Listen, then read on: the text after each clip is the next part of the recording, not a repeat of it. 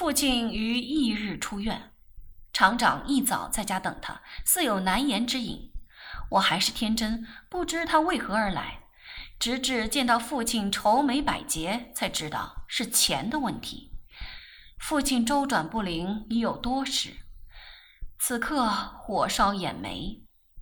我把母亲拉在一旁，欠什么人的钱？员工。母亲面色灰败，兵败如山倒，欠薪已三个月，没有朋友可以帮忙挪动一下。人人有那么多的好朋友，银行还开得下去？你这个孩子好不天真。欠下多少？不关你事，你不用管。也许我有办法。你有什么办法？母亲瞪我一眼。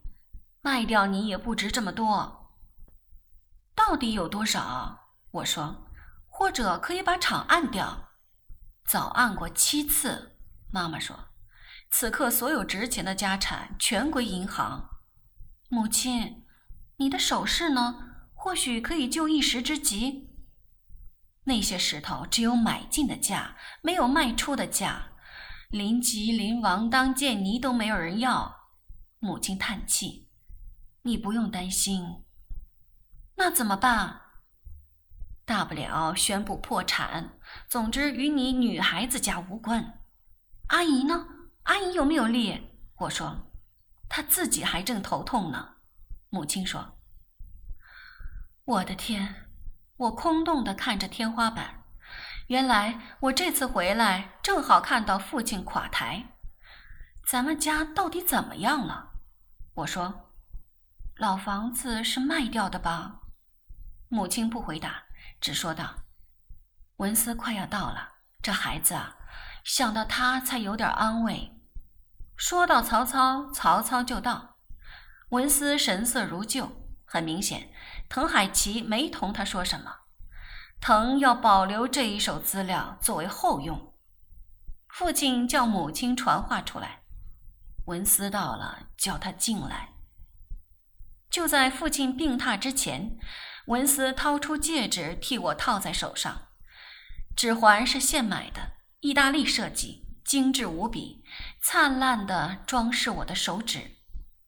文斯取出订婚文告原稿给父亲过目，出的是我们的名字。父母亲看过之后，面孔上流露的欢欣之情使我双眼润湿。一切都是值得的。这一切如果能够使老人这么高兴，再花多点力气还是值得的。文思轻轻地说：“后天登在两英两中文报章上。”父亲点点头，扬手叫我们出去。我心中一点喜气都没有，同文思说：“幸亏只是订婚，否则似造成圈套等你钻进来似的。”仍然是我的荣幸。他深深吻我的手。母亲说：“文思啊，自今日开始啊，大家是一家人，请姐姐来吃顿饭，我们好好的一聚。”我怕露马脚，连忙顾左右而言他：“你让他喘过气来好不好？逼死他谁也没好处。你看这孩子，文思啊，我把他交给你，我才不管他放肆到什么地步。”母亲讪讪地站起来走开。我同文思说：“你看他急的那个样子，最好今晚就花烛，到时米已成炊，叫你反悔莫及。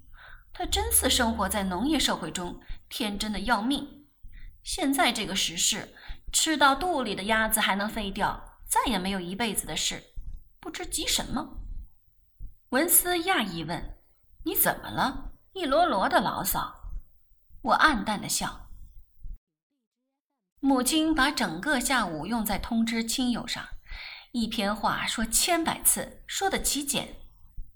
大约是到欧美旅行结婚吧，他们年轻人都爱这一套。快不算快，也有一段日子了。婚后是小家庭，对方是位人才，自然没话说。我是心满意足的。七年来受的委屈，今日扬眉吐气。母亲跟着父亲这个不算是能干的生意人，三十年来大起大落，不知见过多少世面。到如今尚能为这件事兴奋，可知是真的人逢喜事三分爽。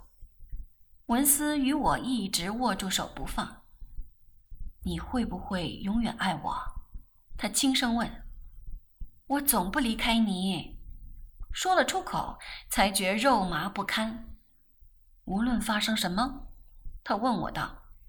我微笑。即使你六个以上前任女友要与我拼命，我也决定一一应战。我们相视而笑。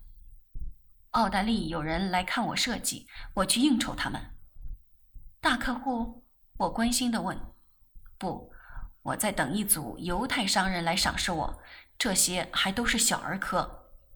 文斯取过外套离去。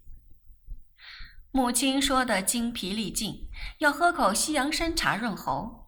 她一副悲喜交集。女儿终于找到头主，但丈夫的生意却要关门。谁说老式女人容易做？还不是先天下之忧而忧。是夜，我与母亲两个人相对吃晚饭。她还是老样子，一直夹菜给我，叫我吃多一点。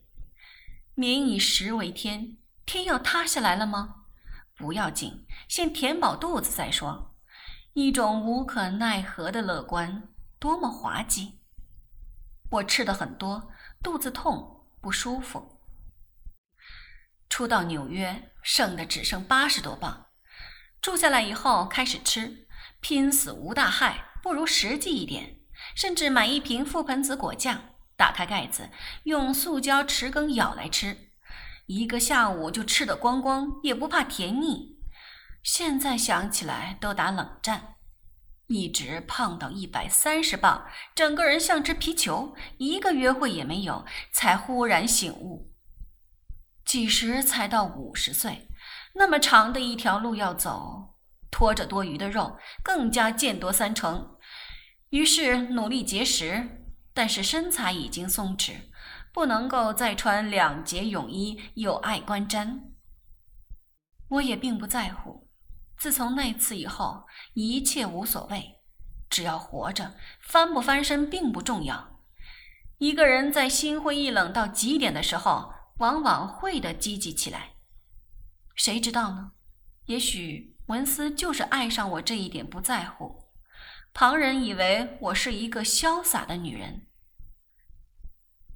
那夜，我看着挂钟的时针像十字移动，我套上毛衣，轻轻出门。母亲看见，半嗔半怪地说：“既是未婚夫妇，什么时候不能约会？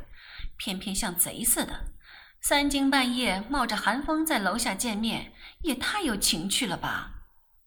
我不出声，把围巾拉紧一点。